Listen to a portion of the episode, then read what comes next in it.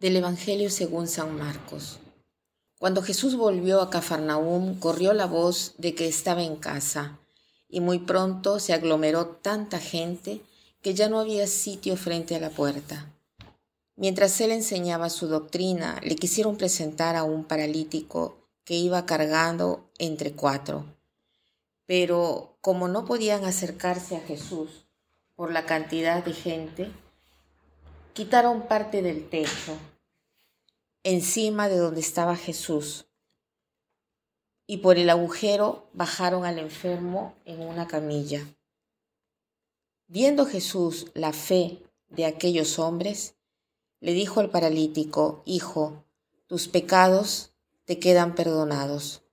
Algunos escribas que estaban allí sentados comenzaron a pensar, ¿por qué habla éste así? Eso es una blasfemia. ¿Quién puede perdonar los pecados sino solamente Dios? Conociendo Jesús lo que estaban pensando, les dijo, ¿por qué piensan así? ¿Qué es más fácil decirle al paralítico, tus pecados te son perdonados o decirle, levántate, recoge tu camilla y vete a tu casa? Pues para que sepan que el Hijo del Hombre tiene poder en la tierra para perdonar los pecados, le dijo al paralítico, yo te lo mando, levántate, recoge tu camilla y vete a tu casa. El hombre se levantó inmediatamente, recogió su camilla y salió de allí a la vista de todos, que se quedaron atónitos y daban gloria a Dios diciendo, nunca habíamos visto una cosa igual. Es un espectáculo grandioso este, ¿no? Nos imaginamos o podríamos hacernos una idea de la escena. Estamos en una casa escuchando la palabra de Dios, a un cierto punto lo bajan del techo a este paralítico en una camilla.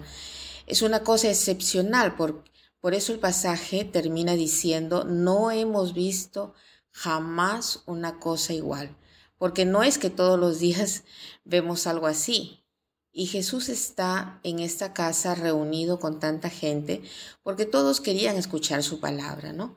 Las casas se llenaban cada vez que él iba a hablar y a predicar.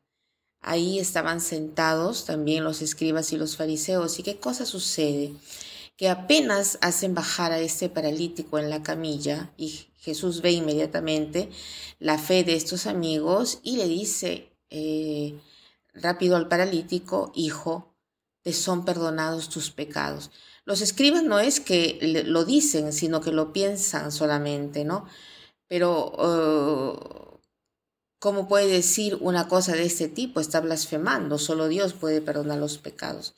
Pero Jesús, que lee en el corazón de las personas, le dice a los escribas, qué cosa es más fácil decir al paralítico, ¿te son perdonados tus pecados o levántate, alza tu camilla y vete?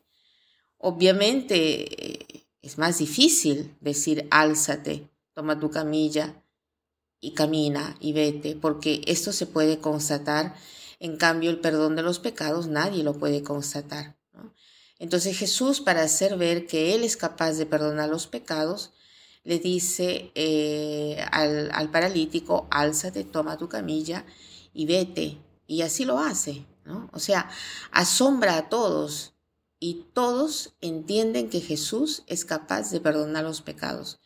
Entonces, ¿qué cosa nos dice a nosotros este pasaje? ¿Qué cosa nos quiere enseñar el día de hoy? En primer lugar, nos dice cuánto tenemos que hacer por nuestros amigos. Si nosotros queremos a nuestros amigos, tenemos que hacer una cosa de este tipo. No digo hacerlo bajar eh, con una camilla por el techo, ¿no? Pero esto nos dice que uno debe ser capaz incluso de hacer el ridículo con tal de hacer algo por el propio amigo. Y también nos dice cuánto es importante recibir estas palabras de Jesús que nos lo dice a través de la iglesia, a través de los sacerdotes. Hijo, te son perdonados tus pecados. Esta frase es tan hermosa, nos da la verdadera paz. Eh, no es el fruto del yoga o de otras técnicas. Sí, estas pueden ayudar seguramente, pero a nivel solamente psicológico. La verdadera paz consiste en estar en armonía con Dios, en el estar reconciliados con Dios, estar en amistad con Dios, ¿no? Y a propósito de esto, eh, quisiera recomendarles un documento para que lo lean que se llama Reconciliación y Penitencia. Es un, eh, un documento, una exhortación apostólica escrita por Juan Pablo II en 1984 y es muy hermoso este documento, ¿no? Nos hace ver la belleza del sacramento de la reconciliación. Son libritos chiquitos, no, no, son grandes volúmenes, eh, se pueden leer fácilmente. Eh, nos empuja verdaderamente a hacer un uso mejor del sacramento de la reconciliación. Y para terminar, quiero citar esta frase que dice así, no es bello lo que es bélico, o sea, agresivo, guerrero, sino que es bello lo que es paz. No es bello lo que es bélico, sino que es bello lo que es paz. Que pasen un buen día.